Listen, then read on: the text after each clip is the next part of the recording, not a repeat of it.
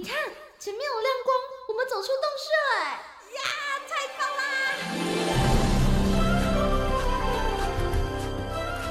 哇，这这是长毛象，还有剑齿虎哎，还有好多好多绝种的动物哦！哎，仔细一看，它们都散发着光芒哎！我听说啊，有些动物为了躲避人间的乱世，所以选择修仙飞升呢。哦，怪不得他们都发着光，飘飘似神仙呢！动物成仙去。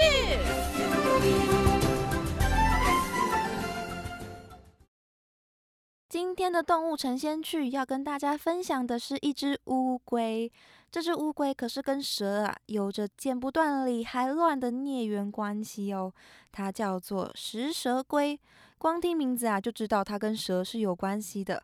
不过，为什么说是孽缘呢？因为这只乌龟啊，其实老实说跟蛇一点关系也没有，但是它偏偏被我们硬是跟蛇扯上关系。你说这是不是孽缘呐？食蛇龟呢，又叫做黄缘香龟、黄缘闭壳龟，在台湾也被称为蛇龟或者是山龟，是过去啊在乡下很常看到的一种淡水龟。但是跟其他淡水龟种类的习性不同哦，食蛇龟呢是台湾唯一的全陆栖性的淡水龟，它们喜欢在山区活动。生活在海拔一千公尺以下的浅山的森林、丘陵或者是平原，分布在中国大陆的南部、台湾、日本的琉球群岛等等的地区。食蛇龟的头的颜色啊是橄榄色的，眼睛后面呢有一条黄色的纵带，脸颊呢也是黄黄的，哦有着尖尖的鹰钩嘴。它的甲壳呢是深褐色、黑色的。特色呢，就是它的龟壳中央啊，有一条黄色的鳞脊线。它的腹甲呢，也是黑色深色的，中间呢有一条横向的韧带，有点像是我们把厚纸板对折之后哦，会产生的那种皱皱的一条痕迹一样。而这条韧带呢，就是让食蛇龟的腹甲可以跟纸板一样折起来。把腹甲前后两半部啊分别向上移动，让它的腹甲呢可以跟前后的背甲闭合的法宝哦。而这样可以把伸出头跟脚的开口给闭合出来的乌龟啊，又被称叫做闭壳龟或者是香龟，因为外观呢看起来就像盒子一样，一点空隙都没有。传闻中啊，这种乌龟呢是以蛇来当做食物的，遇到蛇啊还会主动的引诱蛇攻击，再利用前后可以活动的腹甲呢，把蛇啊给夹起来捕捉起来，所以呢也叫做食蛇龟。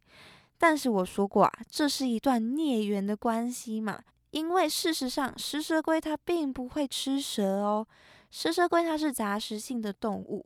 包括森林中掉落的果实、花叶子，到它嘴巴塞得下的各种动物，像是瓜牛、蚯蚓、阔鱼等等的，它都会吃。尤其哦，它们又很喜欢吃蚯蚓，所以推测啊，是有人看到食蛇龟吃蚯蚓的画面，误以为呢它是在吃蛇。而且啊，加上食蛇龟的求偶期的时候啊，雄龟的鼻孔呢常常会喷出液体。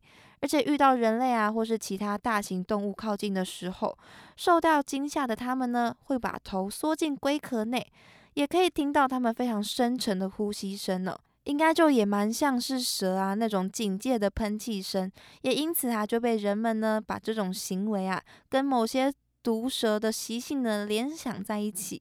总之呢，就在种种的误会之下，就有了食蛇龟这样的名字诞生啦。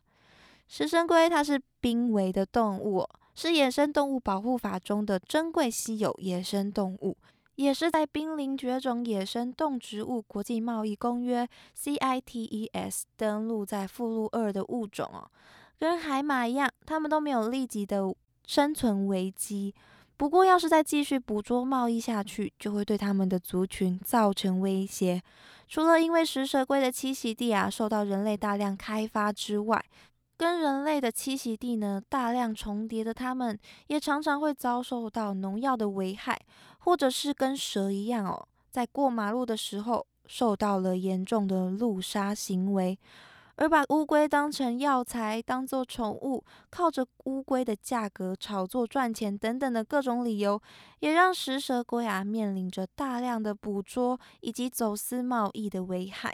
就跟莫名其妙啊被说是吃蛇一样，食蛇龟其实也是非常的无辜的。